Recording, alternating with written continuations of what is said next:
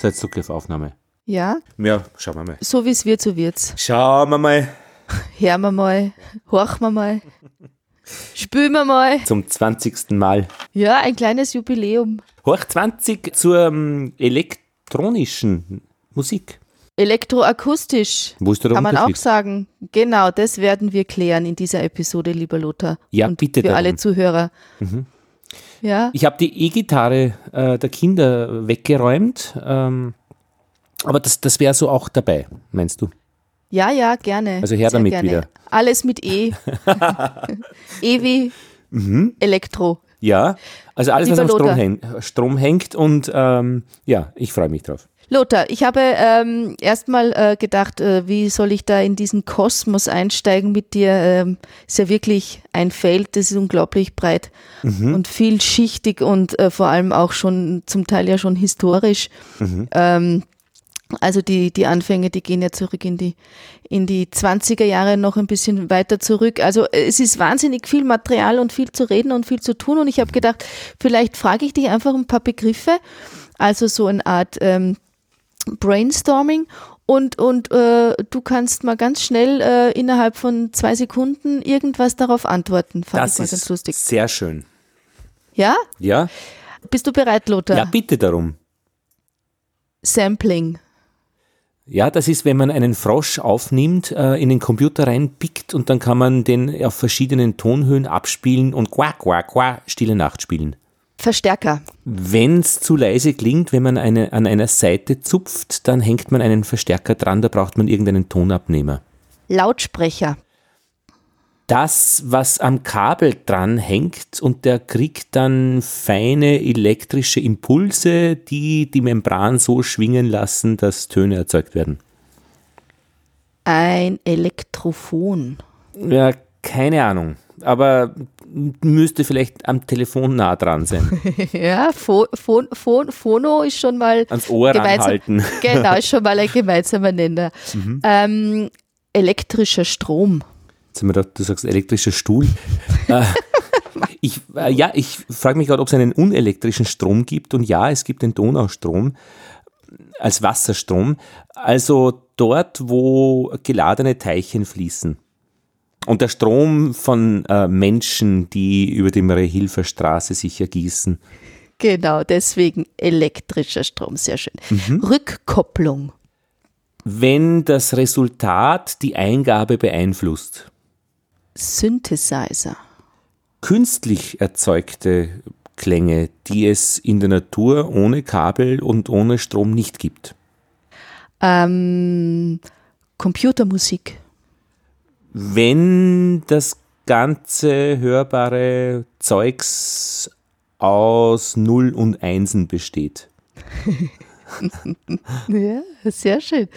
Und äh, kennst du eine Hammond-Orgel? Das ist das, was man in den 70er Jahren in den Wohnzimmern äh, gefunden hat. Also eigentlich eine elektrische Orgel mit so einem ganz bestimmten wabernden Klang. Mischpult.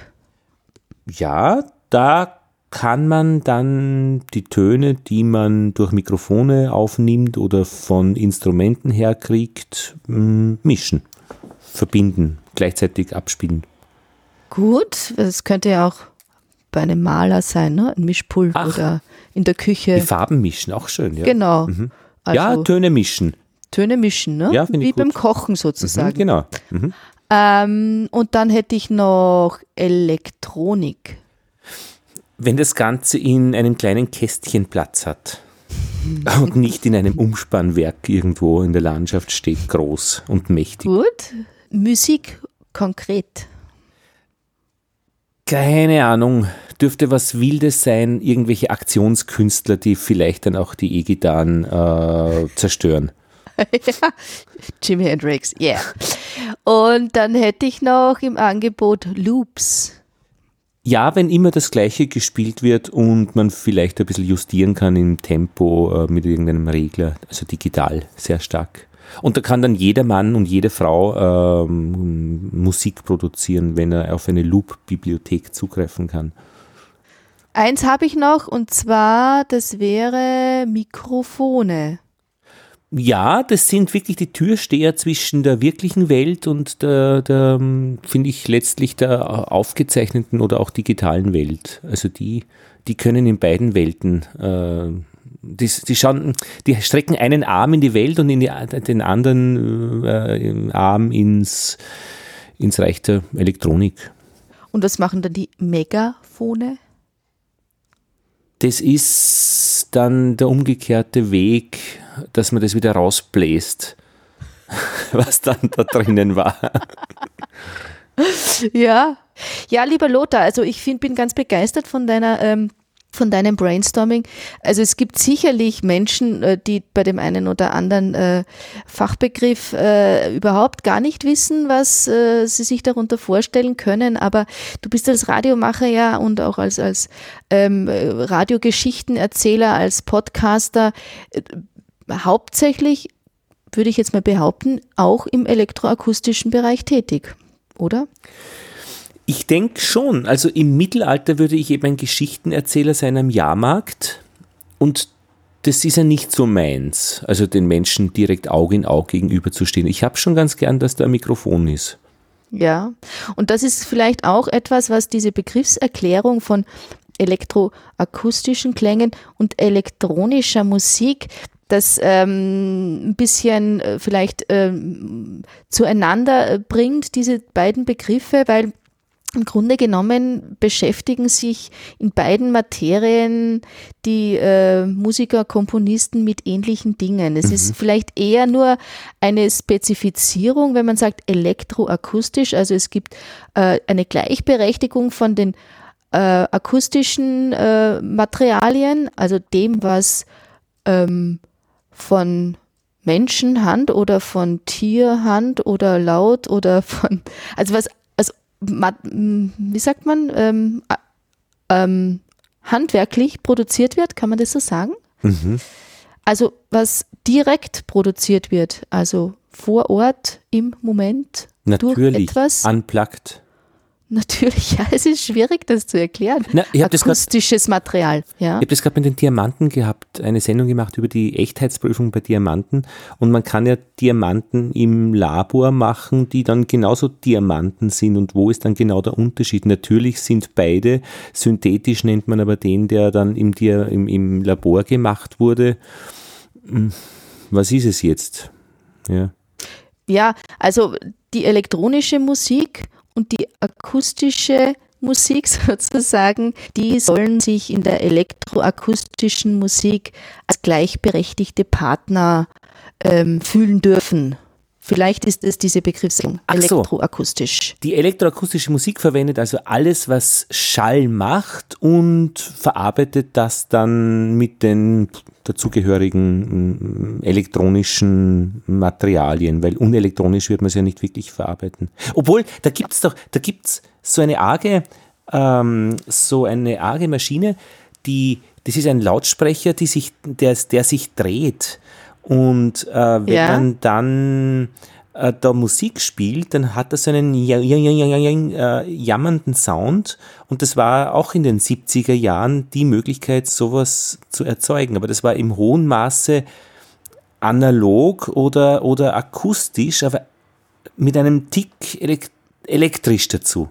Aber war das wie eine Tonschleuder sozusagen? Ja, genau. Und ich meine, das kann man auch, man kann da ein kleines Kind auf ein Ringelspiel setzen, dann ist es im Wesentlichen das Gleiche. Wenn das schreit, laut genau. Buch. Genau, ja. Das wäre aber dann trotzdem nochmal eine mechanische Einwirkung auf ein veränderte ja. Klang, auf ein verändertes Klangergebnis. Äh, ne? Es wäre eine, eine, mechanische Einwirkung. Wenn ich eine Kurbel drehe, damit sich das Megafon oder das Kind auf genau. der, ähm, ja, ja, in, im Regelspiel schneller dreht. Genau. Und dadurch der Schall das äh, akustische Ergebnis in unserem Ohr verzerrt oder verdoppelt oder genau. äh, überlagert ankommt. Mhm. Oder? Ja, genau, ganz genau so. Genau. Und wenn ich jetzt elektroakustische Klänge verwende, mhm. dann verwende ich eben elektronisches äh, Hilfsmaterial, mhm. also Programme und äh, diverse äh, stromgenerierte Geräte, mhm. die dann diese elektroakustischen Signale, die dann wieder aus einem Lautsprecher rauskommen, vorher bearbeitet haben, sozusagen. Also das sind einfach bearbeitete Klänge. Bearbeitete Klänge. Mhm. Also nicht das, wenn du mit anderen ähm, Blockflötenspielerinnen in einem Raum sitzt und man hört zu.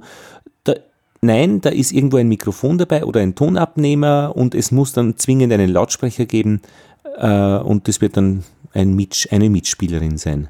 Genau, wobei natürlich äh, eben diese Schnittstellen von elektronisch und elektroakustisch und akustisch, die sind ja auch fließend. Ja. Also ähm, man kann jetzt nicht sagen, ich bin jetzt nicht äh, befugt, äh, zu einer CD dazu zu spielen und dann wäre das jetzt nicht mehr rein akustisch und auch nicht mehr rein elektronisch. Dann ist es ein akustisches Instrument, das sich einer ähm, elektronischen Wiedergabemöglichkeit bedient oder auch einer Schallplatte. Das ist ja auch ein Medium, das etwas abspielt. Aber ohne Strom kriege ich auch keine Schallplatte zum Klingen mhm. und ohne Lautsprecher auch nicht. Also irgendwo ist Strom dabei.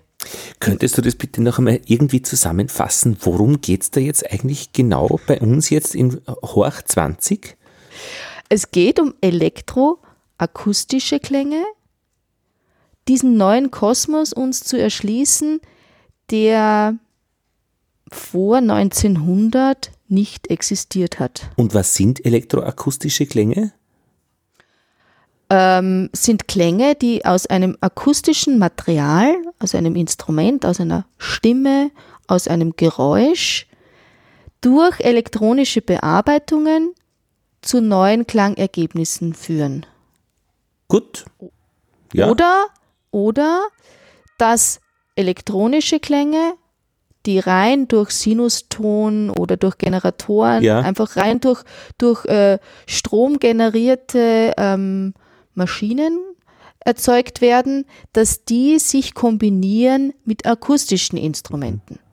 Mhm. Oder dass ein akustisches Instrument durch eine bestimmte Form von Verstärkung oder eben auch Tonabnahme mhm. erst zum Klingen gebracht werden kann. Das mhm. wäre auch in diesem Feld elektroakustische Klänge äh, ähm, beinhaltet. Ich habe das einmal nur noch ein bisschen unter dieser Begriffserklärung elektronische Musikinstrumente zusammengefasst. Mhm. Möcht, möchtest du, dass ich das ein bisschen abarbeite vielleicht? Äh, das klingt sehr attraktiv. Also es ist das Gegenteil von Hausmusik. Ähm, naja, auch nicht unbedingt, weil wenn ich mit meiner Hammond-Orgel zu Hause Stimmt. oder mit dem Kinderklavier, äh, dass man irgendwie bei Aldi äh, äh, ja. Weihnachten für 10, 10 äh, Schilling damals mhm. in den 70er Jahren bekommen hat, wenn man damit rumklimpert, ist das auch elektroakustische Musik oder elektronische Musik, ja.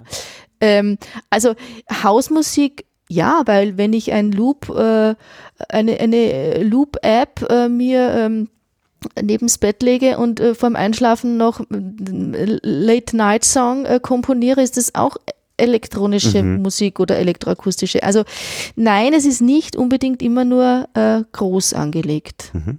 Die erweiterte Hausmusik dann praktisch. Äh, be bevor du dich abarbeitest, würde ich gern was hören.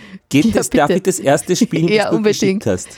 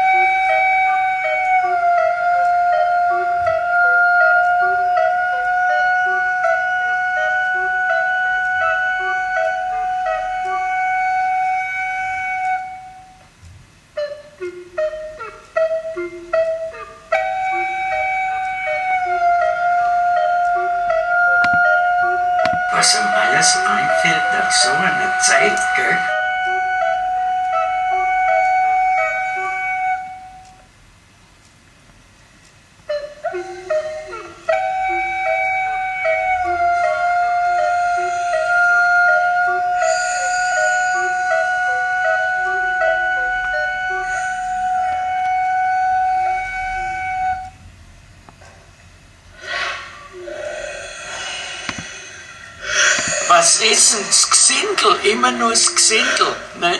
Und die Blöden.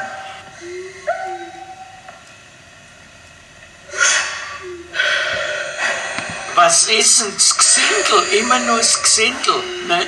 Und die Blöden.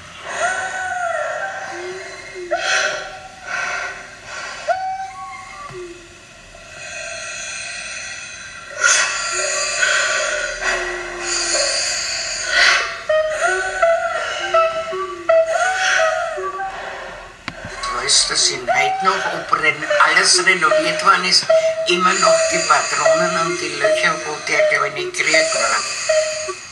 Soldaten gegen Droten gegen Schwarze, so müssen wir sagen. Da wird schon eine Geschichte erzählt, also in diesem Fall ja auch mit Worten. Genau. Ja, wie, wie, wie würdest du denn das, also wenn du das beschreiben müsstest, ganz kurz beschreiben, bevor ich anfange, das aufzudröseln. Ja. Ja. Also beschreiben, ich würde sagen, ähm, das sind, mh, ich glaube, zwei verschiedene ähm, Flöten oder ja, ich glaube, sagst das ist gute Frage, wie weit mein Gedächtnis zurückreicht. Aber da ist nichts Elektronisches für mich hörbar, aber dann äh, kommt ein, ein Rauschen und ein Sprechen, das mir anzeigt, es kommt irgend, da kommt was vom Band, nämlich die Stimme. Also ich glaube, dass da jetzt nur mal eine Stimme dabei ist, was elektronisch aufgezeichnet wurde und geloopt, weil es zweimal hintereinander dasselbe war an einer Stelle. Ja, also so geloopt ist schon mal ein Stichwort. Also ähm, ist, kann, könnte man sagen, vielleicht irgendwie eine Musikcollage. Ja? Ähm, ich habe da ein, ein, äh, ein App, die heißt Loopy HD und äh, damit kann ich sozusagen kleine Samples, also kleine Abschnitte aufnehmen und äh, im, im Kreis abspielen lassen, ja, also ähm, sich in sich wiederholend. Das habe ich mit verschiedenen Blockflötenklängen gemacht. Da war eben unter anderem dieser eine Klang dabei, dieses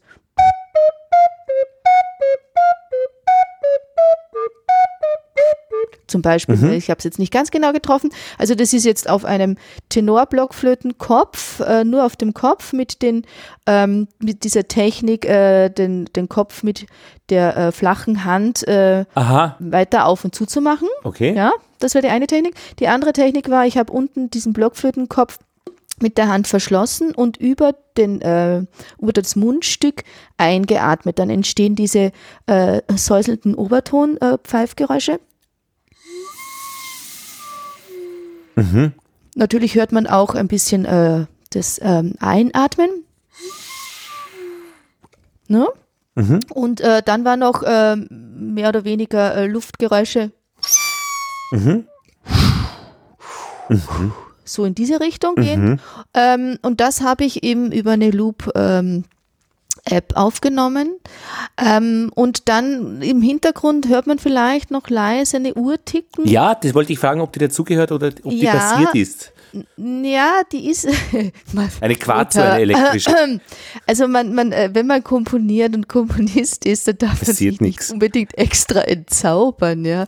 Aber natürlich spielt der Zufall einen auch manchmal äh, in, so. in, mit hinein und äh, entstehen schöne äh, Dinge. Mhm. Äh, äh, schöne Atmosphären. Und äh, im Nachhinein fand ich die Uhr ganz wunderbar, ähm, eben diesen Zeitfaktor, ja, der da mitspielt, der weil es eine, eine historische Begebenheit war, die eben eine alte Frau erzählt, ähm, also die Großmutter von äh, einem äh, äh, Kollegen von mir, den ich nachher nochmal kurz auch äh, vorstellen möchte, ähm, die diesen Februaraufstand äh, 1900 18, glaube ich, in Wien äh, als, als junges Mädchen miterlebt hat. Ähm, also diesen Bürgerkrieg sozusagen. Und ähm, diese Samples, also diese kleinen äh, Sprachaufnahmen, die habe ich dann ähm, dazugeschaltet äh, im eigenen Ermessen, wo ich gedacht habe, das passt dann atmosphärisch zusammen. Also mhm. ich hatte diese verschiedenen Samples und habe die dann als Instrumentarium benutzt äh, zur bestimmten Zeit. Ich gedacht habe, jetzt ist ein guter Zeitpunkt noch einen zweiten Sample dazu zu schalten oder jetzt irgendwie die, Stimm, äh, die Stimme hinzuzunehmen. Ähm, also ich hatte wir einen Setzbaukasten mit verschiedenen äh, Elementen und die habe ich dann zusammengesetzt. Ja, das passt zu dem, was ich gehört habe. Wunderbar, das freut mich.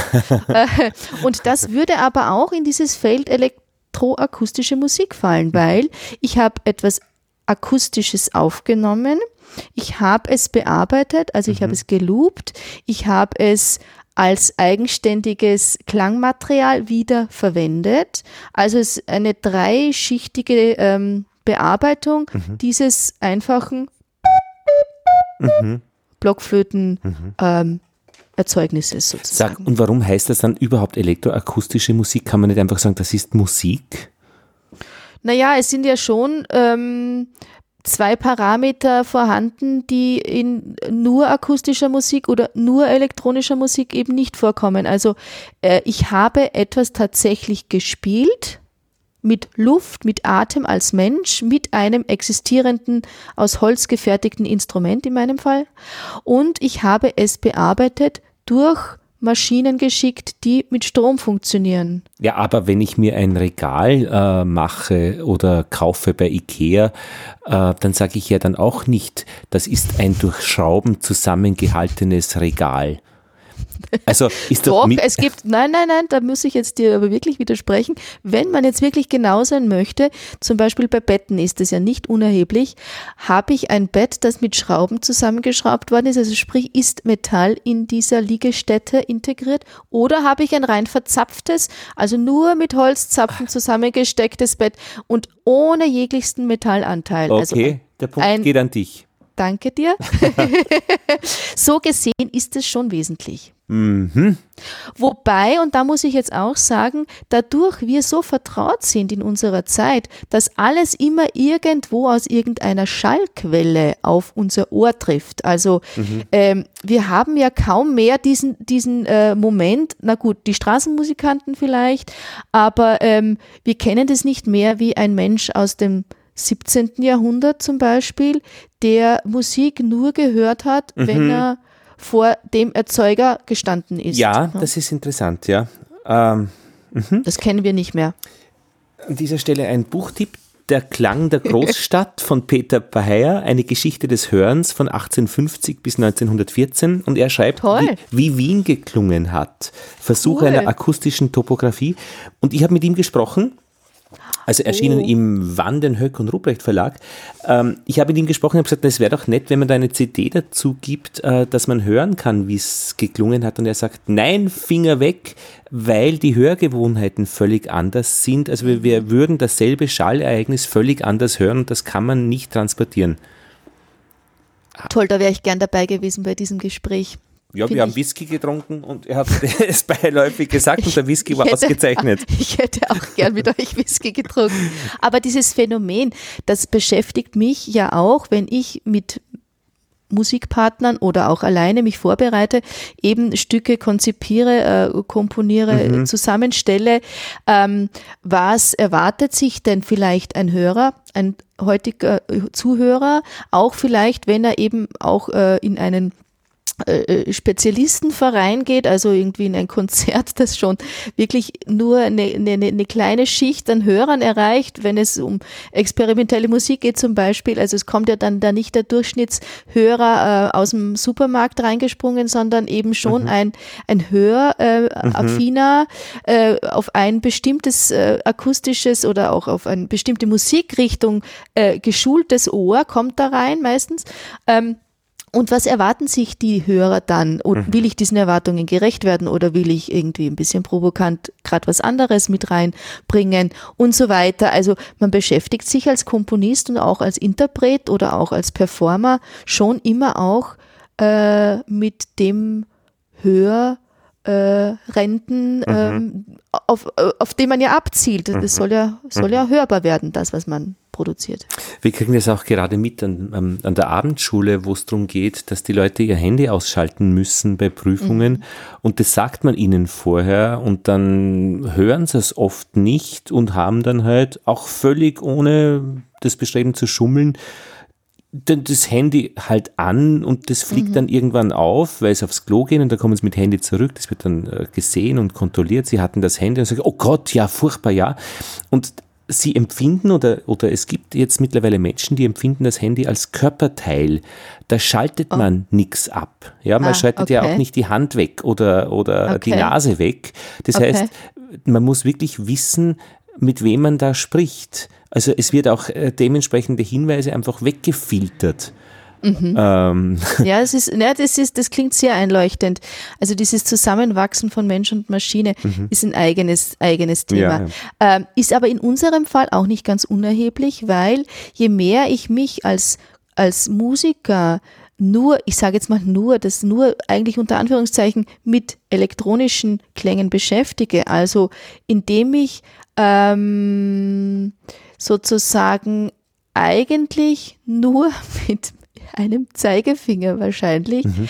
ähm, Schalter oder auch ähm, Tastaturen bediene, brauche ich eine andere ähm, Schulung in meiner akustischen Wahrnehmung, weil ich mhm. an dem, was ich bewirken kann, in dieser extremen Fülle, äh, körperlich nicht mehr in der Form beteiligt bin. Mhm. Also wenn ich ein, einen Klang erzeuge, der ein, ein halbes Hochhaus wegboostet mhm. mit einem Fingerklick, mhm. dann habe ich ein völlig anderes Körpergefühl, als mhm. wenn ich, wie zum Beispiel, wir hatten das schon in der Episode, wo es um Schmerzgrenzen ging, mhm. ähm, äh, die russische Komponistin ähm, äh, Galina ähm, weiß nicht mehr ganz genau, ähm, die dann irgendwie 17 Kontrabässe, mhm. ich glaube es waren aber nur acht, aber egal, in dieser Größenordnung 17 Kontrabässe im, im extremsten Fortissimo auf einer Bühne spielen mhm. lässt, hat vielleicht auch eine Wucht, die einen unhaut, aber ähm, man spürt eine ganz andere physische Kraft mhm. als Zuhörer. Und diese Diskrepanz finde ich schon nicht unerheblich ja, mit die, zu bedenken. erlebe ich jeden Tag am Gürtel, äh, wenn die Leute mit einem Zeigefinger auf der Hupe genau. Mächtiges anrichten. Genau. Jetzt genau. hören wir doch wieder was, oder? Gerne. Schauen wir gerne. Mal.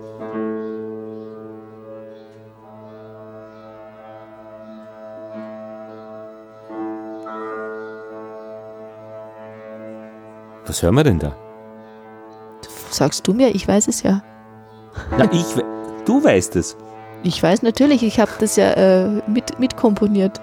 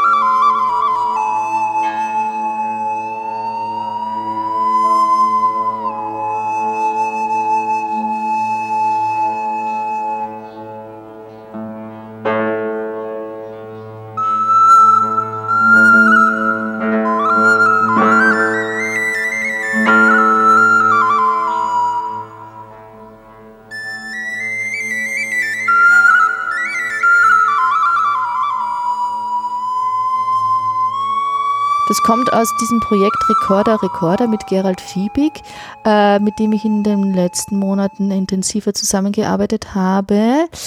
Ähm, ein Stück, das ist auch wieder vielschichtig aufgebaut, weil das Ausgangsmaterial für die elektroakustische Zuspielung eine Aufnahme ist, also ein Field Recording ähm, vor einer Buchhandlung, die Egis heißt. Aber das würde ich jetzt als äh, Hörer auf Entfernung nicht verstehen, die Zutat, weil ich habe eigentlich nur ein Klavier, einen, einen, einen Klavierton gehört, äh, wo das, äh, der, der schwingen konnte und, und eine Flöte, die vielleicht etwas hatte irgendwie noch ein bisschen was dabei. Aber mehr nicht, keine ja. Buchhandlung. Ja, genau. Also ähm, da muss ich ein bisschen ausholen, weil wenn ich jetzt doch ganz kurz äh, die elektronischen Musikinstrumente ganz kurz abhandeln mhm. dürfte, äh, dann haben wir da drei Kategorisierungen, wo ich jetzt bei der dritten anfange, weil die jetzt auf diese Zuspielung am ehesten ähm, ähm, mhm. zutrifft, nämlich dass natürliche Klangwellen, Klang Quellen mhm. aufgenommen werden und einem Instrument oder einem Steuerungssystem, also einem Computer oder einem äh, Sampler als Ausgangsmaterial zur Verfügung gestellt werden. Also eine Aufnahme eines Frosches. Genau. In dem Fall war das die Aufnahme äh, an einem Augustmittag um 12 Uhr ungefähr. Äh, einfach ein Stereo-Aufnahmegerät äh, habe ich da vor die Buchhandlung Egis in Ulm gestellt. Und was hört man da? Da hört man äh, Leute vorbeimarschieren, also quasi äh, Fußgeräusche, ähm, mhm. hört Vögel zwitschern, äh, man hört äh, Autobrummen, ähm, manchmal irgendwie Flaschen klappern, weil da jemand irgendwie so Flaschenkisten, also leere, Leergut weggeräumt hat.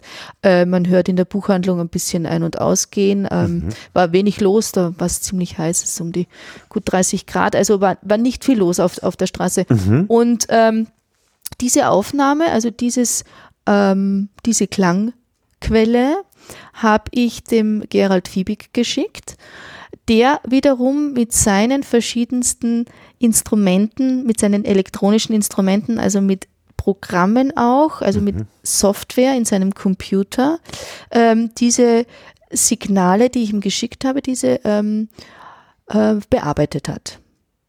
Und unter anderem gibt es da Transformationsmodelle, ähm, die man dann äh, verwenden kann, um aus äh, kleinen, sage ich mal, Geräuscheschnipseln ähm, harmonisches Material zu erzeugen. Aha. Verschiedenste Filter und so weiter. Können wir bitte noch einmal reinhören jetzt mit dieser Information? Ja. ja?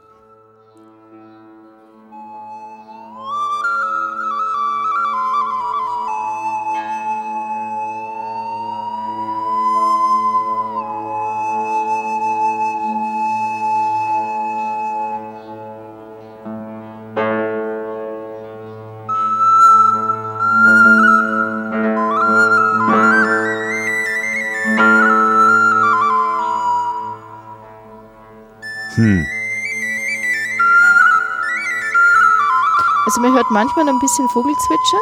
Aha, okay, gut, ja. Ja, so ganz äh, leise im Hintergrund. Und und was ist dieses Dum, Dum? Also hm. das Dum, Dum, ja, genau. Also das ist zum Beispiel jetzt äh, und dann kommt irgendwann mal I und dann kommt ein ja. Gis als Grundton. Also der Name der Buchhandlung A.E. Gis. Ach so. E-Gis Genau. Und auf diesem ähm, Grundschema, also auf diesem harmonischen Grundton, improvisiere ich dann auf meiner Sopranino-Blockflöte. Wo kommt der Ton her, den wir eben jetzt auch wieder gerade gehört haben? Dang. Also wo kommen diese Egis-Töne her? Die kommen, das wird jetzt gerade transformiert, ja, wieder höher geschraubt nach E. Das hört sich eben für mich nach Klavier an, aber ist es nicht offenbar. Nein, das macht ein, ein, ein Programm im Computer. Also das macht ein, ein, ähm, ein, Inst ein elektronisches Instrument sozusagen. Aha, und aufgenommen von dir als Grund, als Zutat? Nein, den, den, den, der, der Grundton entstammt auch aus diesem Field Recording. Ja, eben, das meine ich. Genau. Dieses Field Recording. Ja, genau. Also das ist eine sehr große Veränderung. Also ja, schon. unhörbare Veränderung. Ach, man kann es also nicht mehr zurückführen auf die äh, Situation vor der Buchhandlung. Nein. Diese Veränderung. Ah, Nein. okay. Nein. Aber rückwirkend wiederum hat diese Buchhandlung, diese EGIS-Buchhandlung, mhm. die heißt so, natürlich damit zu tun, die Aufnahme, weil genau das Material, das vor dieser Buchhandlung ja. aufgenommen worden ist, ja. jetzt durch die Transformation zu diesem ähm, harmonischen Grundgerüst führt. Ja, ja. Es entstammt trotzdem aus vor Ort. Ja, ja. Das Material entstammt vor Ort. Und das, was ich spiele, ah. ich spiele mit Mikrofon. Ja. Das heißt, ich habe ein bisschen Hall, ich habe ganz leicht Re Reverb drauf. Ja. Das war ähm, äh, so eine Open-Air-Veranstaltung. Also wir haben so halb auf der Straße gespielt äh, vor der Buchhandlung und äh, man würde sonst dann nicht äh, gegen den Straßenlärm ankommen. Okay. In dem Fall waren aber die Menschen sehr leise, äh, haben da sehr intensiv zugehört ja. und äh, das hört man eben dann fast kein Nebengeräusch. Und wie war das für die Leute? Ich glaube ganz schön. Also ich fand das, äh, Das war nur ein Teil dieser ganzen Geschichte. Ähm, und ich hatte da äh, ähm, ja ein paar Wochen vorher einen Kurs für orientalische Musik gemacht und äh, hört man auch das ist schön, wenn du die Einflüsse da. die Einflüsse ein bisschen Ja. äh, haben sich da reingeschlichen, genau, aber ganz stimmig. Also Ja, in okay, dem. Fall würde man sagen, es gibt ähm, Ausgangsmaterial, das bearbeitet wird Ja. und zusätzlich rein akustisch gespieltes. Alles klar. Ja. Dann gibt es herkömmliche mechanische Instrumente ohne Resonanzkörper, die nur durch einen Tonabnehmer in ihrer Verstärkung erst wieder hörbar gemacht werden können. Also so eine eine E-Gitarre. Äh, E-Gitarre, eine Kampfgeige, wo Genau. also nur irgendwie auf einen Stock die Seiten aufgespannt wurden und dann irgendwie genau abgenommen werden. Genau, also jeder weiß, wie das klingt, wenn man ein Gummiringal äh, an, an, an, über einen Stock spannt und da einmal dran zupft, dann macht es nur blöpp. Ja? Ja. Und äh, wenn ich da jetzt aber einen Tonabnehmer, und das ist jetzt der Unterschied von Tonabnehmer und Mikrofon, weil der Tonabnehmer direkt an der Stelle die Schwingung abnimmt, an der sie erzeugt wird. Das heißt, es kommt kein Umgebungslärm dazu. Ist auch noch nicht gegendert, das Wort Tonabnehmerin. Das muss immer alles männlich sein. Da, da. Stimmt, stimmt. Gut. Genau. Und ähm, das heißt, dafür braucht es entsprechend auch eine ähm, Schallwiedergabe, also einen Lautsprecher. Und, Ja, ja, ähm, klar. Mhm. und bei der Elektrogitarre zum Beispiel, das wusste ich auch nicht, aber nach meinen Recherchen weiß ich das jetzt, äh, dass es verschiedene Tonabnehmer gibt, also mehrere bei der E-Gitarre, die man dann individuell auch zusammenschalten kann und dadurch eben auch Klangfarben beeinflusst. Und da geht es ja dann darum, äh, dass man die Schwingungen auch aneinander hängt und auch, ich glaube, äh, koppelt und auch diese Rückkopplungsgeschichten. Genau. Das wäre ja ganz interessant, ob man das bei der Flöte dann auch machen könnte, eigentlich. Äh, Ja, es gibt auch ähm, Performerinnen, die dann auch ganz konkret auch so mit so Feedback arbeiten Ja. zum Beispiel. Ähm, äh, man kann so vieles machen, wenn man Zeit und Lust und, ähm, Und sonst keine äh, Sorgen hat. Intuito Intuition hat und, und auch ein bisschen musikalisches Mhm. äh, Gespür, ähm, kann man ganz viel schöne Sachen machen. Äh, was ich in dem Bereich jetzt gemacht habe, vielleicht nur ganz kurz Ja. äh, zur Erklärung, weil es einen Unterschied macht, wo man einen Tonabnehmer ansetzt, ob man den an den Schwingungsbauch oder an die Schwingungs ähm, in die Schwingungskurve unten ransetzt. Äh, das kann ich jetzt irgendwie an der Blockflöte nicht so genau sagen, weil ich ja viele Kurven habe, aber es macht einen Unterschied, wo ich mein Mikrofon positioniere. Ähm, und dementsprechend hätte ich jetzt da drei Klangbeispiele, äh, wo ich in der Petzold-Blockflöte, also in dieser viereckigen äh, Kastenbau-Setzweisartigen Instrument, äh, unten in diese, in, quasi in, in, in, die, in das Rohr äh, ein Mikrofon äh, eingeführt habe. Und äh, wenn man sich das anhört, wenn du dann das Luftgeräusche spielst, ich mache einmal nur so, wie es klingt, wenn ich jetzt äh, ohne Mikrofon, ohne äh, Verstärkung das mache. Genau. alles ja? klar, ja. Das ist. Und jetzt, wenn wir jetzt das Luftgeräusch mit Mikrofonierung hören könnten, zum ja, Vergleich. okay.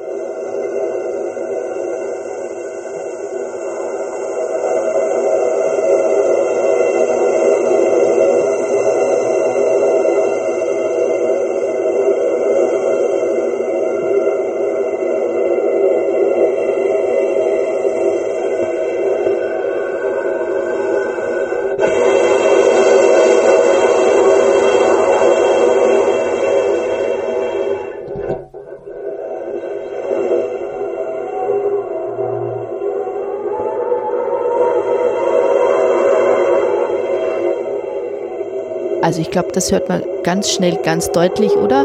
Mhm. Dass es viel differenzierter, viel äh, vielschichtiger wahrnehmbar ist, was da passiert im Klang Ja, aber mir, und außen. also mir, ge- also das, mir gefällt das erste besser. Also das äh, ohne, ohne Mikrofon innen drinnen. Mach es noch Okay. einmal bitte. Ja?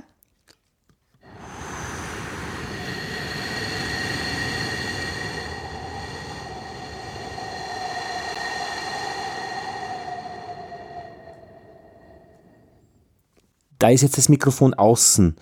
Genau, Äh, weil aber- ich, ich, sonst kriegst du es ja nicht mit, weil Richtig. wir ja über Mikrofon sprechen. Und beim Und, äh, vorherigen Ding war das Mikrofon drinnen. Mik also, Innen, genau. ich finde das außen reiner, schöner, klarer, richtiger. Okay. Ja, wobei Aber es, es im- geht ja nicht dann- darum.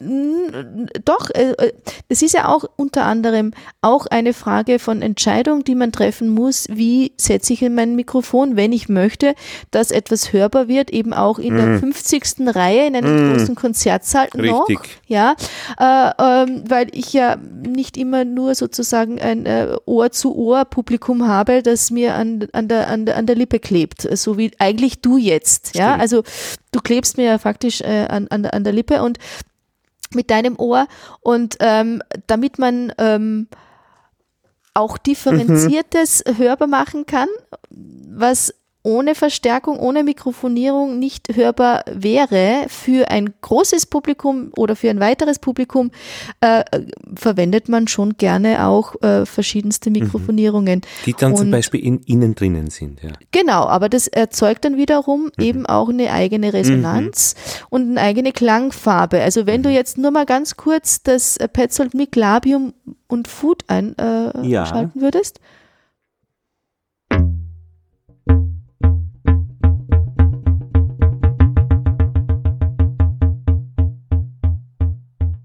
Danke.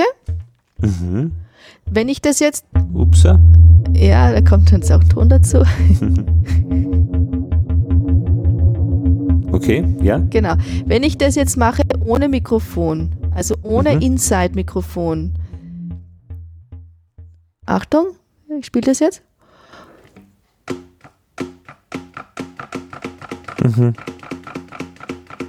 Ja, da fehlt alles. Also viel. Da fehlt die Resonanz, da fehlt auch der Körper, ja, da fehlt vor allem auch ähm, die Wahrnehmung, dass das wirklich ein gewolltes ähm, Klangerzeugnis ist und nicht eben eine Begleiterscheinung von irgendeinem Griffmuster zum Beispiel. Ne?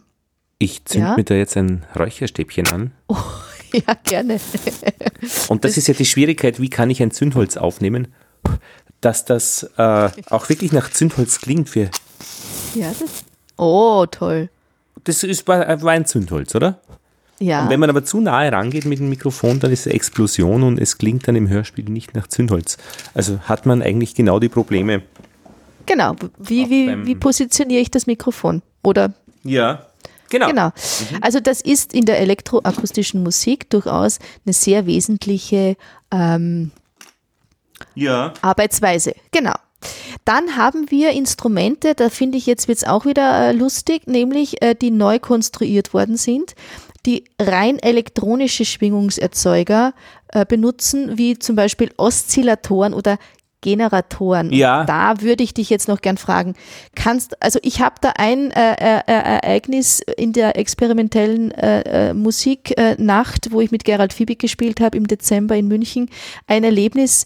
Ähm, da hat ein ähm, Musiker äh, mit Oszillatoren ähm, am Ende äh, wie hieß das Stück? Am Ende war nichts, so in die Richtung. Und ähm, er hat, also es war furchtbar, äh, ich glaube 25 Minuten lang äh, verschiedenste Kabel langsam äh, einem, einem, einem Schaltbrett entzogen sozusagen, äh, das dann irgendwie Störgeräusche ähm, produziert hat. Ähm, also er hat natürlich dann schon eher für sich äh, mit diesen Schall- und Klangquellen äh, äh, experimentiert und auch vor allem ähm, ja, improvisiert, ähm, ohne äh, jeglichst erkennbare Struktur, außer dass am Schluss dann alle Kabel aus dem Schaltbrett äh, rausgezogen waren und dann war sozusagen nichts mehr zu hören. Ja. Ähm, aber äh, meine Frage war jetzt die, äh, kann man sich einen Oszillator selber bauen? Ähm, eine, das ist ja im Wesentlichen ein Schwingkreis. Und ein Schwingkreis besteht aus einer Spule und einem Kondensator und einer Batterie. Und das dürfte nicht allzu schwierig sein, da gibt es sicher Bausätze. Und wenn es dann um Synthesizer geht, äh, upsa, äh, wenn es dann um Synthesizer geht, dann ist es halt einfach sinnvoll konstruiert und mit Regler dann auch noch veränderbar. Es gibt da eine Episode, die kann man wirklich gut empfehlen, Omega Tau, ähm, über Synthes Synthesizer, ähm, weil die wirklich im Detail alles besprechen. Es ist die Nummer 237. Es ist auf Englisch gesprochen, das Gespräch, aber das, man hört sich da ganz gut ein. Und dann kriegt man diese Vielfalt mit, die da eigentlich drinnen steckt in einem äh, Synthesizer. Schön. Also die elektronische Orgel, also eben zum Beispiel Hammond-Orgel auch, ähm, die kennt man ja schon auch so ein bisschen aus dem Jazz oder auch eben aus diesen äh, äh Kindermusikspielzeugläden. Also gibt's ja auch so diverse Instrumente, die man eben ansteckt und dann ähm, so drauf rumklimpern kann. Aber es gab 1941 eine wirklich ähm, ernsthaft äh, entwickelte äh, mhm. elektrische Orgel, das Trautonium. Paul Hindemith hat das zum Beispiel auch mhm. mitkonstruiert. Äh, den hatten wir auch schon in der Episode. Ähm, kam der schon vor und das wurde äh, ja so auch groß äh, propagiert gandiert, also als bisschen so als deutsches äh, Exportmittel auch in der Kunst und Musik äh, verwendet. Aber äh, wir haben es verlinkt. Es gibt einen YouTube-Link und ähm, finde ich ganz interessant, ähm, dass damals noch immer auch versucht worden ist, ganz stark akustische Instrumente mit eben einem elektronischen Musikinstrument nachzuahmen. Also, mhm. ähm, dass es dann klingt wie eine, eine, Geige oder wie eine Trompete oder eben die Register dann für ähm, Glockenspiel oder was auch immer. Also äh, man hat versucht, also echte Instrumente nachzuahmen. Mhm. Aber das Theremin zum Beispiel ja gerade nicht. Da ging es wirklich um, dass der Körper mit einer Antenne in Wechselwirkung geht und damit so ganz sphärische Töne äh, erzeugt werden. Da gibt es ähm, auch eine, ein Gespräch darüber in einer Podcast-Episode von Zeitsprung Nummer 101, Leon Theremin. Und das wurde auch zum Abhören verwendet ähm, einer Botschaft in Moskau. Ich glaube, die Amerikaner haben da ähm, ein Geschenk gekriegt von äh, ähm, Jugendlichen äh, aus Holz, aber da drinnen waren so Elemente ah. verbunden borgen, die eben okay. durch die Schwingungen des Schalls des Gesprochenen dann angefangen haben zu funken und das konnte man dann draußen wieder abgreifen. Aber das Prinzip wow. war das gleiche wie das Theremin-Prinzip ähm, und ähm, das war ganz, das wird in dieser Episode 101 ganz nett besprochen. Schön, wenn man da ja. auch in anderen äh, Podcasts ähm, ja, Postka genau, Podcast-Vernetzung. Und so hört sich das Theremin an.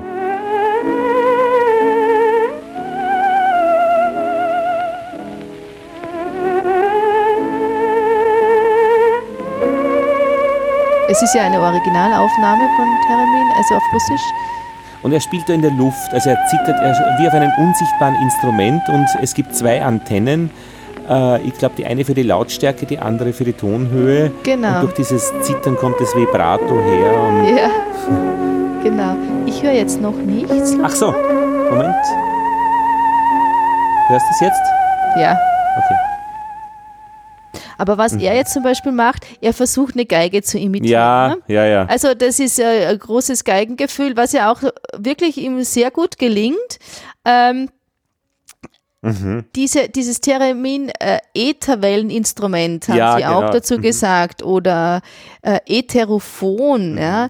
Ähm, das war ähm, ja auch ein Erfolg der sozialistischen äh, Diktatur damals mhm. in, in Russland äh, 1927. Die gingen damit auf Propagandatour nach Frankreich, mhm. Deutschland, äh, Großbritannien auch äh, und, und, und da wurde auch Amerika, Manhattan, ähm, wurde das aber so äh, ähm, begeistert aufgenommen, auch dass sich Musiker und, und Künstler und, und auch äh, ja äh, zum Teil auch so ein bisschen, wie soll man sagen, so Varieté-Künstler oder auch so ähm, ja ähm, Darstellerinnen, die dann, die dann äh, leicht bekleidet ähm, äh, so ähm, ja ihre ihre ihre Künste ähm, vollführt haben, unter anderem eben dann auch mit dem Ätherwelleninstrument. Hat sich aber auch nicht durchgesetzt. Also niemand spielt das heute irgendwie. Naja, eben, das ist so eben auch nicht mehr der Fall. Äh, das kann man so eben auch nicht sagen, weil, das habe ich auch verlinkt, ein äh, Artikel aus der Taz, äh, Zeitung Echo der Vergangenheit und die Popmusik äh, entdeckt durchaus wieder diese äh, alten ähm, elektronischen Instrumente für sich. Mhm. Also sind auch ganz eigene Klangfarben, äh, die ähm, neuzeitliche elektronische Instrumente so nicht mehr haben. Ähm, und die durchaus so in diesem Retro ähm, und auch in dieser Wiederentdeckung des, des, äh, der Historie, aus der irgendwie äh, sie ja dann alle auch irgendwie speisen, äh, ihre Ästhetiken auch, ähm, sich doch dann wieder damit beschäftigen und das auch wieder einsetzen. Nö, also. Ja, okay. Was mich dabei verblüfft, ist eben diese ähm, Tradition, also so, es gibt so ganz berühmte Synthesizer äh, oder auch, wie heißt die Orgel, die Hammond-Orgel? Genau. Äh, warum ist die berühmt? Also was kann die? Ich meine, sie erzeugt letztendlich Schwingungen oder Klänge, aber was macht, also keine Ahnung, äh, das, der Geschmack von Ratatouille äh, oder äh, was macht etwas ähm, unvergessen? Aber vielleicht, weil, weil, weil wir, also wenn, wir können ja immer nur rück, rückblickend hören. Wir können nie vorausblickend hören, weil wir ja mhm. immer nur aus der Vergangenheit so unsere Hörgewohnheiten beziehen. Was für eine Beobachtung. Also das ist. naja, ich meine, das, ja, aber das naja, ist doch das hörbare Tele die, die, hörbare Telepathie oder nee, oder wie sagt man? Also ist schön. man, kann, man kann die Nostalgie nur aus der Vergangenheit schöpfen. Stell dir ja, vor, du, wirst, oh, du, du wirst die Nostalgie aus der, aus der, Zukunft greifen. ja, genau. Naja, ich meine, man kann ja alles denken und auch irgendwie ästhetisch dann versuchen, irgendwie umzusetzen. Also die Gedanken sind ja in alle Richtungen frei. Aber wenn ich mich von meinen Hörgewohnheiten auf etwas beziehe, beziehe ich mich immer nach hinten. Und, ähm, und äh, die Hammond-Orgel vielleicht aus unserer Zeit gehört, ja, suggeriert vielleicht schon auch etwas von, also in unserem Fall von Kindheit oder Jugend ah. oder von früher, mhm. also sozusagen als noch richtig große Kisten auf der Bühne standen, ja, und nicht kleine hauchdünne Laptops mhm. und äh, als, als sozusagen äh, dann noch Lastwagen äh, das Bühnenequipment mhm. angekarrt haben, ja, und äh, groß gewachsene, muskelbepackte äh, Stage Manager, äh, das rumgeschichtet, weißt du, also wo einfach noch mehr Körperlichkeit auch in der elektronischen Musik mhm. dabei war. Und Ab das kommt schon, dieses Bedürfnis nach mehr Hardware, nach mehr Körperlichkeit, das äh, kommt schon auch wieder in die Szene mhm. mit hinein. Mhm. Ja. Jetzt müssen wir die Hammond-Orgel doch einmal noch schnell hören, wie die klingt. Oh ja, da kriege ich sofort ein gutes Gefühl. ah ja, das ist das. Ah, das ist. Also, also, naja, das, das, das, Stück an sich. Also, das Stück ist äh, ein, ein, Griff ins Klo, lieber Luca. Entschuldigung, Entschuldigung. Gut. aber, aber den Sound haben wir, glaube ich. Den Sound haben wir wieder aktiviert. Ich habe hab ich dir schon erzählt, dass ich Silvester Rammstein geschaut habe? Nein. Äh, Paris-Konzert. Es war großartig. Und zwar, äh, vorher waren die Berliner Philharmoniker auf Dreisat. Ich war okay. all, äh, Silvester dankenswerterweise allein. Äh, okay. Haben wir das angeschaut und mit der gleichen Ernsthaftigkeit war nachher dann äh, eine, eine andere Combo auf der Bühne, aber auf einer anderen Bühne, nämlich in Paris, Rammstein. das ähm, war auf Arte, gell? Das Arte war auf Arte. Ja, nein, ich glaube, nein, nein, äh, Arte, was? Arte ja, oder Dreisat? Ja, weil ich habe Nee, ich glaube Arte. Dann war es Arte, die, ja, genau. Oder, oder machen die irgendwie, kombinieren die ihre. Na, ja? dann war es Arte ja? und es war einfach, also wirklich sehr ernsthaft und sehr spannend und sehr beeindruckend und sehr ähm, bemerkenswert. Also habe ich ja. lange darüber geredet. Also, ja freut mich, freut mich, also ja. weil äh, die kommen ja auch äh, sozusagen äh, aus einer Ecke, die man ja auch der elektronischen hat. Ja. Rockmusik zu äh, äh, dichten kann. Und haben da ähm, wirklich die Gitarren gebrannt dann? Ja, war, na toll. Na, dies, dafür sind sie auch berühmt, für ihre Pyro, Pyro-Shows und Mhm. Ja, ihre ja. Ähm, äh, großen, ähm, ja, ins, inszenierten äh, Konzertereignisse. Ja, ja, ja, toll. Aber äh, lieber Lothar, weil Mhm. wir noch ganz kurz bei den elektronischen Instrumenten der ersten Stunde sind, eben das äh, Theremin, gibt es noch aus Frankreich ein Onde Musical von einem Herrn Onde Martenot und äh, auch 1928 zum ersten Mal ähm, gespielt worden. Und das habe ich auch verlinkt. Ähm, und ich fand einfach äh, den Menschen, der das äh, da präsentiert, äh, so grandios wie der äh, also die, die Figur des Men also die, die, dieser Typ, ja, wie der dieses Instrument spielt, also es, da gibt es auch Tasten und, und äh, ähm, äh, man kann das sozusagen so ähnlich wie ein Klavier spielen, aber äh, mit, mit, mit äh, verschiedensten ähm, Einflussgeräten, äh, also eine, eine, ein Drahtseil, das man dann äh, als, als ähm, Tonhöhenveränderer einsetzt und auch ein Pedal, das man mit der Hand bedient. Das, Entschuldigung, Entschuldigung, sehr laut hat er eingezeigt bei mir beim Telefon. Das ist aber nicht Ah, das. Pierre-Henri? nein, nein, nein, da, wir kommen noch hin, wir kommen noch hin. Was, was Nein, wollte. Oh Gott. Das war, das war ähm, ein, ein Link ähm, zu dem äh, YouTube äh, Watch ähm, und das Musikal. Das, da, da, da, hab schon. Ja, ja, okay.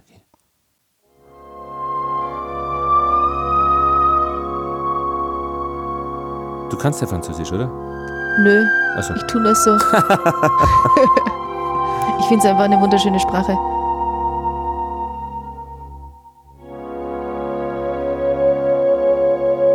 Man muss sich das Video anschauen. Ja, das, In äh, dem Fall muss man wirklich das Video anschauen. jetzt sieht man eine, eine Mehrspur am Computer, dann wieder eine Art Klaviertastatur, aber da ist eine Ja. Seite drüber gespannt.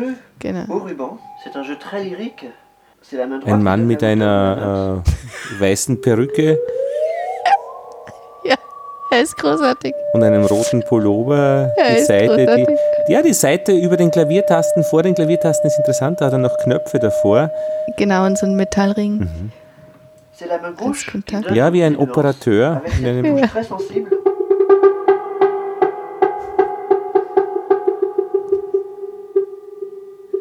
Il y a aussi un jeu au clavier. Genau, und wie er spricht, ich finde den großartig.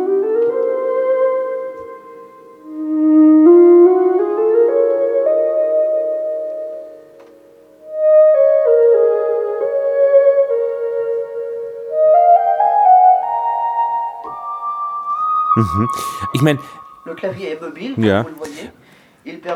er schaut so verliebt an. Ja, eben. Spricht, ist, ja. ja. er ist einfach wirklich, also ganz, ganz Mhm. speziell. Ähm, Ja, ich wollte nur noch was fragen, ob ich äh, da ausgebildet sein soll an einem klassischen Musikinstrument, ähm, dass ich elektroakustische Musik dann komponieren oder spielen kann, oder kann ich da einfach so ran? Also weil ich ein guter, weil ich, weil ich, weil ich sonst auch gut basteln kann. ja, also von mir aus gerne. Du hast ja unter anderem auch schon gut gebastelt. Äh, wie ich weiß, hast du ja für deine Podcast-Episoden ähm, Ja, ja. ein, ein Jingle voraus. Genau. Ich tue mir nur meinen, meinen Bleistift gerade spitzen. Ah, okay. ich Auch hab ein gedacht, schönes das Geräusch, finde ich. genau. ähm, und da hast du ja auch Aufnahmen ähm, zusammengeschnipselt und äh, Ja. etwas, äh, einen Einschwing- und Ausschwing-Vorgang, einen, ein Übertragsmoment. Und ich, ich kann mich gar Ja, ja, aber das würde ich Ja. nie eben äh, äh, elektroakustisch, ich würde sagen, ich, ich habe da was gemischt, also eine, eine, eine Klanglandschaft, das ist das Weiteste, wo Ja, ich da, aber das passt in unser Feld hinein. Ich würde nicht so puristisch Hm. Ach, an du meinst, das wäre so eine Verbindungsstelle, wo wir Natürlich. zueinander kommen. Natürlich. Und ähm, weil wir da an diesem Basteln sind oder weil du sagst am Basteln, da wäre ich bei dem nächsten Programmpunkt äh, bei den Studios für elektronische Musik. Ähm, weil, und das war auch so eine Zeit in den 50er Jahren aufkommend, dass sich diese verschiedenen Studien gegründet haben, meistens oder anfänglich auch an Radiostationen Studien? Studios oder Studien? Studio, Studios, also Studios für elektronische Musik. Und zum Beispiel war in 1951 das erste elektronische Studio an dem äh, Westdeutschen Rundfunk Aha. Radiostudio angekoppelt, weil die hatten sozusagen ja schon alles, ne? also das ganze Equipment. Und äh, da wurde geforscht und äh, vor allem viel auch experimentiert. Ähm, und ähm, in dem Fall war da ähm, äh, Karl-Heinz Stockhausen zum Beispiel einer der ersten, die sich da ein bisschen ausgetobt haben in der Kölner Schule.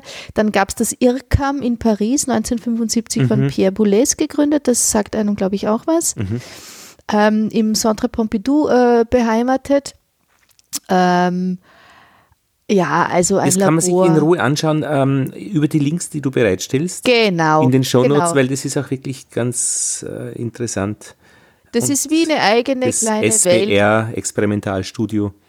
Genau, und dann das Studio die Phonologica oder Pho- Phonologia ähm, aus Milano, aus Mailand, ähm, von Luciano Berio und Bruno Maderna. Sag, ist das eigentlich ein Maderna. bisschen eine Männersache? Nein, oder ist es schön durchmischt? Ähm, es mittlerweile sind die Damen sehr ähm, gut äh, unterwegs, aber die Anfänge waren doch sehr männlich dominiert, muss man Ja. äh, ehrlicherweise sagen.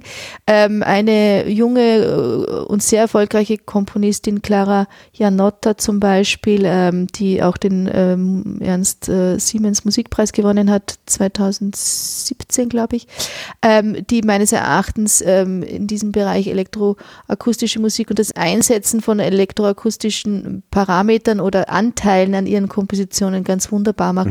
Also da gibt es mittlerweile ganz viele ähm, Komponistinnen, äh, die ähm, sich ähm, Rang und Namen äh, erarbeitet haben und die auf, auf Augenhöhe stehen, aber das hat doch auch seine Zeit gebraucht. Ich habe da jetzt noch was von dir. Da sind Vögel dabei. Ja, ach, das ist so wunderschön. Ja, da müsste ich jetzt noch mal ganz kurz ähm, auf die Altmeister eingehen, weil äh, was ich noch gar nicht hier jetzt in unserem Gespräch äh, zur Sprache bringen konnte, äh, das sind äh, die jungen und vor allem auch die aktuellen, äh, ähm, also noch lebende zeitgenössische ähm, Komponisten und Interpreten und vor allem auch diese vielen Spezialensembles ähm, und Einzelperformer, äh, die auf höchstem Niveau in diesem Thema, äh, Themenkreis äh, sich beschäftigen. Äh, ich habe die Altmeister jetzt nochmal rausgeholt, weil äh, die mir auch am Herzen lagen. Und äh, du hast jetzt gerade von äh, Jonathan Harvey äh, The Bird Concerto with Piano Song äh, aus dem Jahre, ich glaube 2000. Ähm, String In- Quartet in- Number, number Four. Achso, das ist das nächste gewesen. Okay, Ach so, nee, Moment, dann, Entschuldigung, äh, äh, warte. ist aber auch von Jonathan Harvey, Mhm. ähm, der so ganz subtil auch seine elektronischen ähm, äh, Zuspielungen und äh, äh, Ach, ich habe das Falsche gedrückt. Ja, ich, ich wollte das. Ich, komm Genau. schon. Komm schon, da kann man Ja. die. Ich steige in der Mitte, ein bisschen in der Mitte ein. Das ist, glaube ich, ganz böse, wenn man in der Mitte einsteigt. ja, in dem Fall.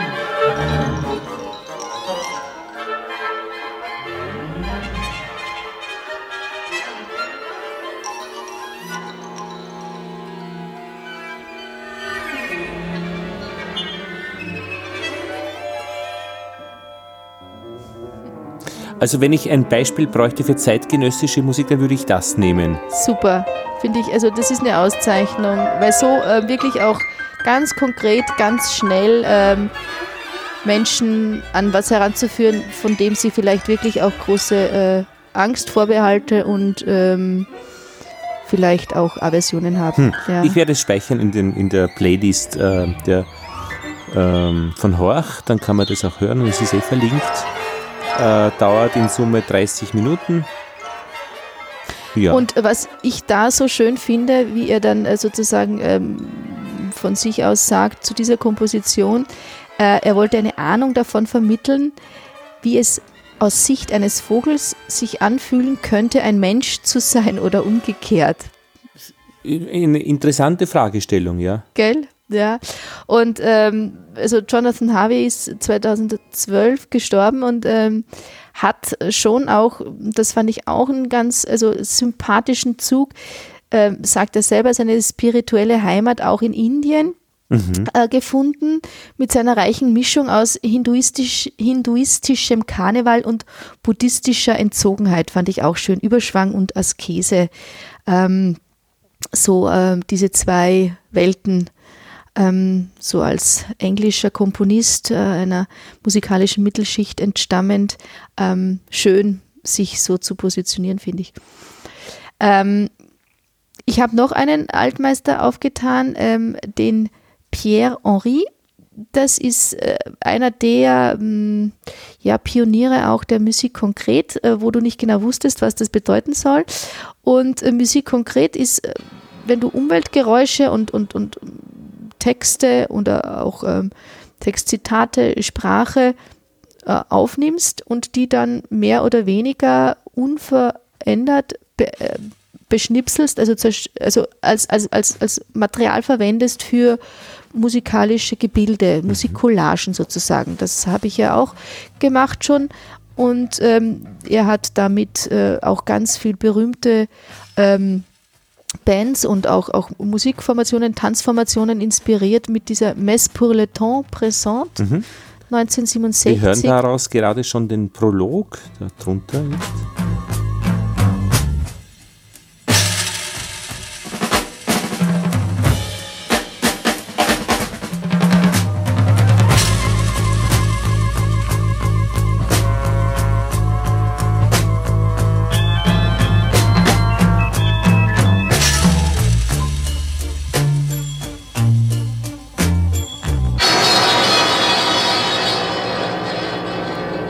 Mhm.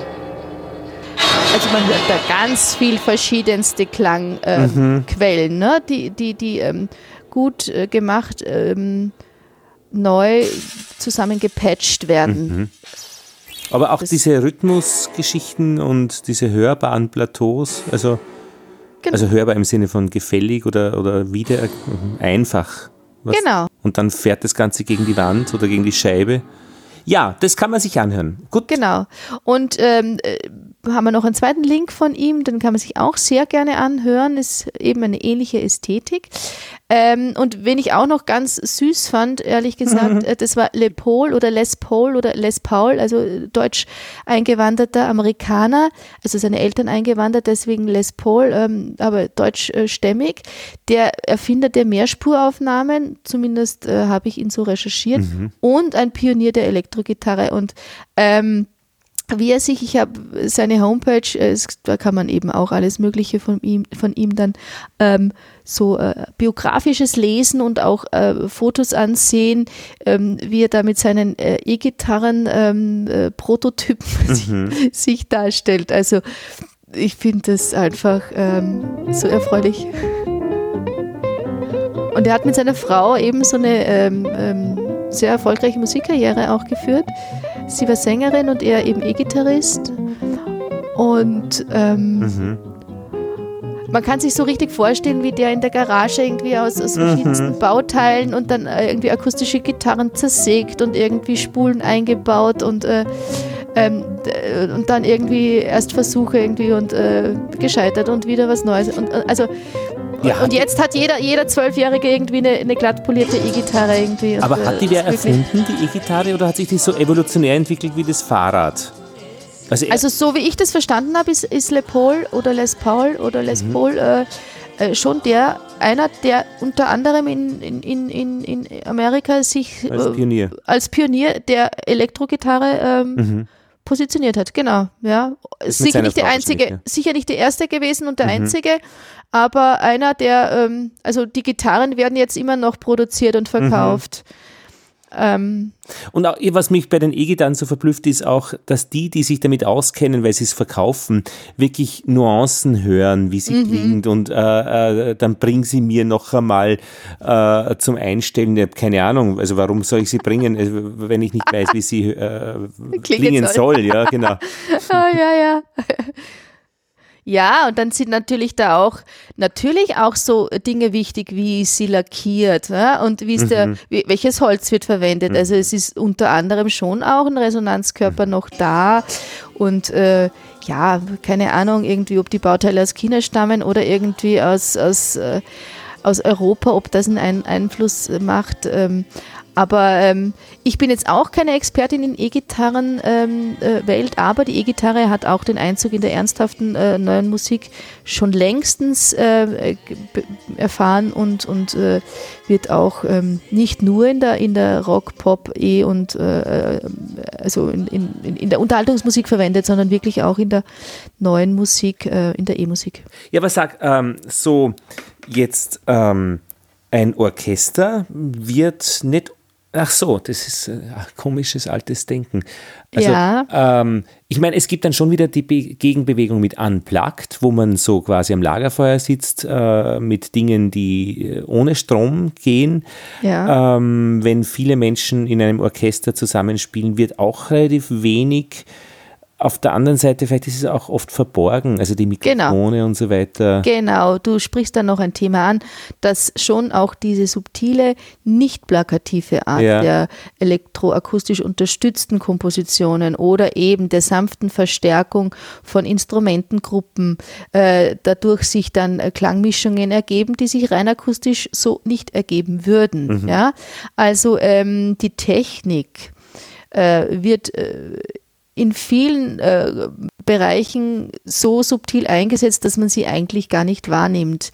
Und äh, auch bei Jonathan Harvey, äh, wenn man ähm, noch weiter forscht bei seinen Stücken, dann gibt es da auch äh, Instrumentalwerke, äh, die da fragt man sich, äh, spielen da jetzt zwei Klaviere miteinander oder ist da jetzt wirklich ein Tonband dabei? Also wenn man das nicht sehen würde, dass das jetzt nur ein Pianist ist, der noch eine Zuspielung mit dabei hat, äh, würde man meinen, wenn man es nur hört, das sind zwei mhm. Pianisten. Ja?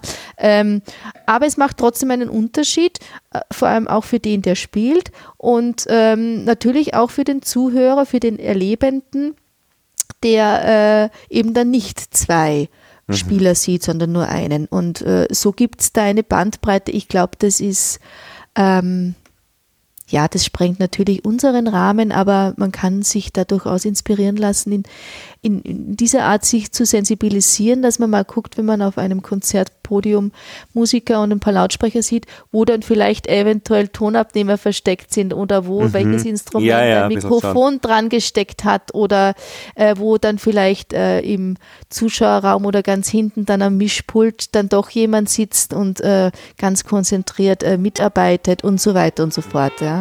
Äh, was ich noch schön fand, und das möchte ich noch ganz kurz, weil ich habe mich so bemüht, äh, dieses Skript und überhaupt äh, so ein bisschen ähm, Beatles? umfassend die Beatles genau noch mit reinzunehmen, der Benutzer im Tonstudio. Das waren jetzt Loops.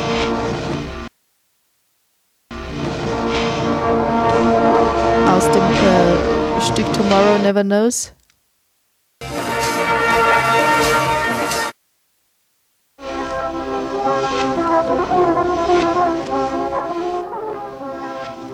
Ich meine, wenn da steht Tape Loops, das war ja früher auf der Revox, hat man ja das Tonband, man hat das einmal gespielt, dann wieder zurückgespielt und dann kon konnte man es noch einmal abspielen.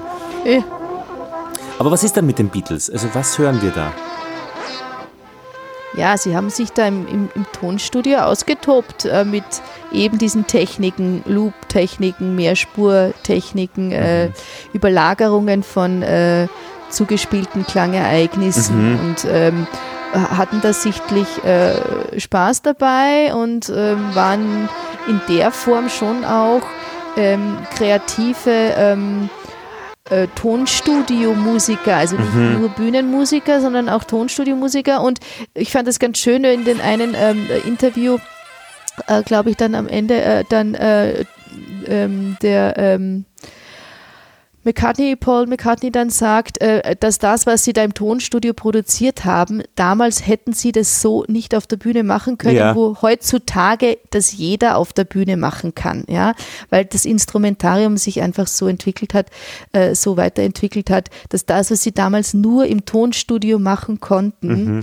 mittlerweile auf jeder Live-Bühne mhm. äh, ganz einfach funktioniert. Ah, dieser Unterschied zwischen eben Studiomusiker, keine Ahnung, Glenn Gould auch, äh, und, und Live-Musiker. Genau. Und genau. die Beatles haben sie praktisch da in der, in der Garage oder in, im Tonstudio dann äh, Neues entwickelt und haben das dann wahrscheinlich dann eben verwendet, um bestimmte Lieder damit auszustatten. Genau, und die konnte man aber dann nur sozusagen in der Form nur auf Ah. Schallplatte hören. Ja, Weil ja. Mhm. Auf der Bühne konnten sie diese Techniken noch nicht anwenden. Da gibt es ja die ärgsten Geräte, also wenn man da, äh, wenn man, äh, wenn man singt und dann drückt man auf die Taste, dann singt man noch gleichzeitig in der Terz drüber oder solche Geschichten. Ja, ja, ja, ja, das sind dann diese ganzen live-elektronischen ähm, ähm, Gibt's alles.